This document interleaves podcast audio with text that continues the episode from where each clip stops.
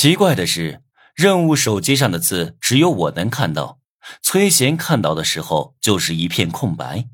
这跟我从林正天那搜刮来的任务手机是一样的，我也看不到他的任务界面。可能这是征服游戏对游戏玩家的保护，防止手机被抢走，导致任务被别人知道。我重新扫描了推荐卡上的二维码，把崔贤的名字输入进去，成功。系统正在识别目标是否具备成为玩家的资格，识别中。我看到这条提示。眨了眨眼睛，突然想起一件事：要成为征服游戏的玩家，必须要做一件非常下流的事，这是成为玩家的首要条件。想到这儿，我赶紧让崔贤脱裤子。不，你干什么？崔贤把我推开。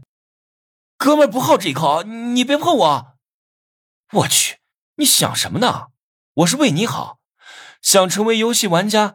必须要做一件很下流的事，这样，我发一张自拍照给你，你对着照片。我想把自己的照片发给他，但是找遍手机都没找到一张照片，干脆就把崔贤发给我的视频又转发给他。搞什么鬼啊！崔贤点开视频，脸顿时黑了。他一个取向正常的男人，看我的视频干什么？你快看着视频！我几乎是冲他吼出来的。崔贤从没见过我这么急切的时候，心想暂时听我的。如果做完这件事还没有成为游戏玩家的话，再找我算账。嗯 嗯，那个，你转过头去。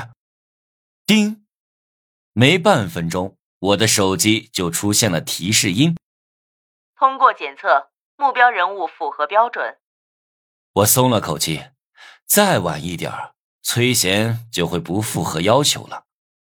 崔贤那方面的能力比我强多了，到现在还没结束，一脸的痛苦和幽怨。我让他停下，说搞定了。嗯，然后呢？崔贤幽怨的穿上了裤子。我正要说话，门铃突然响了，开门一看是送快递的。谁是崔贤？快递员递给崔贤一个盒子，盒子上没有任何标签和快递单，光秃秃的，跟我那天晚上收到的一样。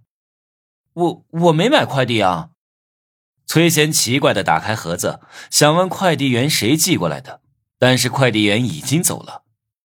我说：“你打开看看。”他从盒子里拿出来一部手机，造型独特，跟我的手机一模一样，除了手机外。快递盒子里还有一张纸条，上面写着字：“